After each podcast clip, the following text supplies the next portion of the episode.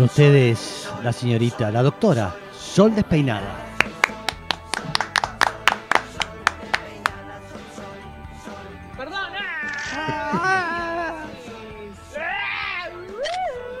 Muy buenos días, doctora, ¿cómo está? Bien, ¿ustedes cómo están? Bien lleno, está como en Venecia, estamos en Londres. Hay un- me puse a prender, me puse a prender un fuego, les cuento una intimidad. Me puse a prender un fuego pa- para hacer unas chuletas, algo de una parrilla, y está viniendo todo el humo para acá. Irrespetuoso el, humo. Sí. No, Y sí. totalmente. Así que vamos a O hacer sea, toda esta nota este, lagrimeando, ¿eh? Nada más que eso. Ay, no. Sí, preferimos Bueno, este bueno, gases eh, lacrimógenos si hay, ¿sí? Bien, No. adela- adelante. Bien, muy bien. Eh, bueno, eh, hoy tenemos una columna eh, muy particular, digamos, porque vamos a hablar de drogas, de sustancias, Oh. que eh, ya sabemos que a nuestro público le gusta y mucho ese tema. ¿Qué está Este, diciendo? ¿Qué está le gusta- diciendo? ¿Que son drogadictos? El tema, el tema. Ah, perfecto. No, no, no, no, no. Listo. Este, que les gusta el tema.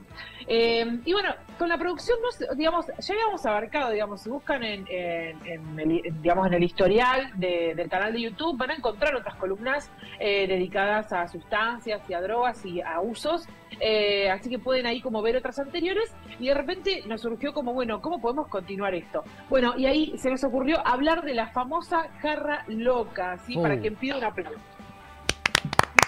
No sé por qué estamos aplaudiendo algo. No Estamos aplaudiendo qué. algo del mal, porque esa jarra Ah. loca no No, sabe. no, o sea, Ah, bien. No, sí, algo del mal, pero bueno, un aplauso para el tema. Bien, muy bien. Eh, y para eso voy a pedir que de fondo me pongan una canción y yo me voy a poner muy seria. ¿Ubican a Feynman? Sí. Sí, ¿Lo ubican? ¿Lo tienen? ¿Lo Sí. tienen así, aunque sea de vista? Sí. Eh, bien. Porque esta columna arranca? Voy a, voy a leer la letra de esta canción que explica a la perfección de qué se trata la jarra loca. Mm. Bueno, en algún momento va a empezar la letra, ¿no? Ahora, por ejemplo. Estaba en el baile tomando. Baile tomando ferne con coca. Escuchen, escuchen, ¿eh? Ya me cuenta, una chica le metió una pastilla color rosa. Y dice, y dice, solo esta frase. Seguía pasando de boca en boca. Ya va terminando, eh, juro.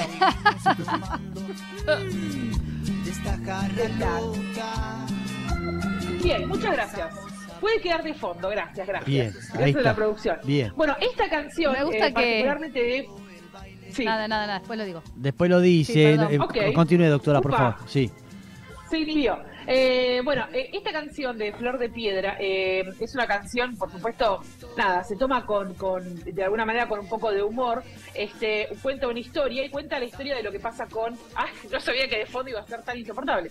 Eh, esta canción. No me, no me hubiera imaginado. pensé Y bueno, usted la pidió, ahí la tiene. Como una, perdón, de repente me, me comió el cerebro. Bueno, eh, y esta canción habla exactamente de eso, ¿no? De, de esta jarra loca. Les cuento que en nuestro país las primeras notas eh, que se hicieron, ¿sí? Las primeras notas, digamos, que llegaron a medios masivos de comunicación sobre la preocupación por estas jarras locas, que yo ahora les voy a explicar de qué se tratan, eh, empezaron en el 2015, más o menos 2013, hay notas del 2012, ¿sí? Eh, digamos, recién llega bastante tarde, digamos, ¿no? Como a los medios masivos de comunicación, la preocupación por este preparado casero, eh, que es bastante popular entre los jóvenes y las jóvenes, ¿no? Eh, de alguna manera llega un poquito tarde, digamos, y cuando llega, llega con una lectura bastante eh, paternalista de lo que pasa, ¿no? Como, bueno, ¿dónde están los padres? Eh, ¿Qué hacen los padres con respecto a esto, ¿no? Como hay que, hay que enseñarles que esto tiene consecuencias, por supuesto que las tiene, pero eh, eh, digamos coincidimos en que el prohibicionismo digamos y el reto y demás no es la no es la, la manera que al menos no la que no la que prevalece para fomentar que eh, las adolescencias eh, y los jóvenes digamos no no mezclen sustancias eh, sin tener eh, ningún tipo de conocimiento vinculado a qué pasa con esa conjunción. Les voy a contar. En general la jarra loca se basa en lo siguiente. Es muy sencillo. Eh, la receta por así decirlo. Es la idea es mezclar algún tipo de alcohol eh, legal, que puede ser vino, puede ser cerveza, en general es vino, eh, con algún otro tipo de sustancia que no sea vino. Ay, podemos cambiar la música. Sí, sea, saquémosle la eh, base. Sí, sí. Ahí está. Ay, gracias. Ay, no, no, no. Eh, eh, mi pobre oído, el único oído que me anda. Bien. Bien. Eh, gracias. Eh, bueno, ¿qué pasa? O sea, el- con el único oído que tengo eh, bien, estaba tratando de hacer todo bien. Eh, bueno, entonces les cuento. La idea es mezclar un tipo de alcohol con eh, cualquier otra sustancia que no sea no sea alcohol o al menos no, no, no, no sea alcohol eh, el alcohol convencional que conocemos. ¿Qué quiero decir con esto? Las primeras jarras locas que se empezaron a hacer se hacían con eh, productos que se utilizaban en el auto, ¿sí? Con antirrefrigerantes, Oh. eh, con, con, con una serie de... Sí, exactamente. Eh, se usaban, por ejemplo, eh, sustancias que, que se utilizan, que digamos que están en, en la casa de cualquier persona. En general, a ver, quiero, quiero eh, dejar este concepto claro. Se van a dar cuenta que en general, digamos, para armar una jarra loca nadie compra nada. ¿Qué quiero decir con esto? Con que, eh, eh, digamos, en general son menores de edad o tienen 18 años, 19, 20 como mucho, no tienen acceso a un recetario o a un sello como para poder eh, comprar una serie de pastillas o de drogas de forma legal en una farmacia. Por lo tanto, la, obviedad y el punto de partida de esto es, en general las jarras locas están hechas con cosas que se pueden encontrar en la casa de cualquier persona. Porque estos adolescentes toman las pastillas de sus abuelos, de sus abuelas, o toman las pastillas de sus padres, de sus madres que están en la casa, y dicen, bueno, me llevo dos clonas, ¿quién junta clona de la casa de alguien, digamos, o quién junta pastillas eh, y demás, y las van, eh, las van mezclando, ¿no? Con, con estos elementos eh, y aceites que se utilizan, bueno, de alguna manera en los, en los, en, los autos y demás para los motores. Eh, también en el 2013 se estaba bastante de moda y se utilizaban como estas mezclas, ¿no? Y eh, los, los chicos los tomaban. Eh, ahora, digamos, eso se fue transformando, digamos, por suerte, voy a decir por suerte, pero en el contexto, dejaron de utilizar antirrefrigerantes y, y elementos que usaban para el auto y este, mm, eh, mutan, digamos, las jarras locas y empiezan a aparecer pastillas. Eh, estas eh, pastillas en general son benzodiazepinas, digamos, son, son psicofármacos que están en la casa de cualquier persona, es decir, un clonazepam, eh, podría, sí, Pero que son pastillas, digamos, este, que mm, ansiolíticos, mezclan todo, algo que te hace dormir, o son todas pastillas que te tiran para arriba, empujan para arriba. No sé cómo es el, el, el efecto, digo, porque empezó a nombrar cosas que son para, Para para, dormir. para para dormir, bajar. Exacto, para bajar. claro, y, exacto. y eso Sí. no le hace un efecto que se baja, no necesita algo que le, le empuje para arriba. Eh, Claro, exactamente, digamos, el alcohol, digamos, en general siempre va a ser eh, un depresor, digamos, siempre va a tirar para abajo eh, el alcohol en general. Cuando uno lo mezcla, por ejemplo, con speed o digo, con algún energizante, por nombrar algo conocido, en general eso como que de alguna manera levanta o compensa. Eh, sí, por supuesto, digamos, en general las drogas que se utilizan, ya te digo, son todas las que puede haber en la casa. Puede haber ansiolíticos, sin dudas puede haber antidepresivos, que es lo más común, digamos, es una de las de los de los psicofármacos más vendidos, son los antidepresivos que te levantan, como vos decís, este, bien para arriba.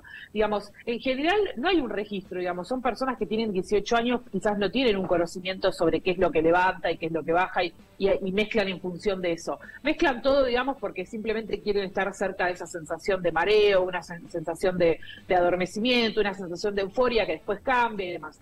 El problema, digamos, eh, con- el problema fundamental de la jarra loca eh, es que cuando, cuando estos adolescentes o estos jóvenes llegan al hospital, no, no, no tienen ningún tipo de información de lo que consumieron. Y eso es clave para el tratamiento. Digamos, ese es, ese es el principal problema. Cuando una persona se intoxica en su casa con algo o, tiene un intento de suicidio, llega al hospital y dice, me, me tomé todo un frasco de clonazepam de 0,5. Bueno, entonces en ese momento, una- eh, digamos, los profesionales de la salud, los toxicólogos y demás, pueden decir, bueno, listo, ya conocemos cuáles son las consecuencias de consumir esto, de una sobredosis de esta medicación, bueno, y de la dosis, y en función de esto hacemos un tratamiento para recuperar a la persona que está, eh, que tiene riesgo de vida.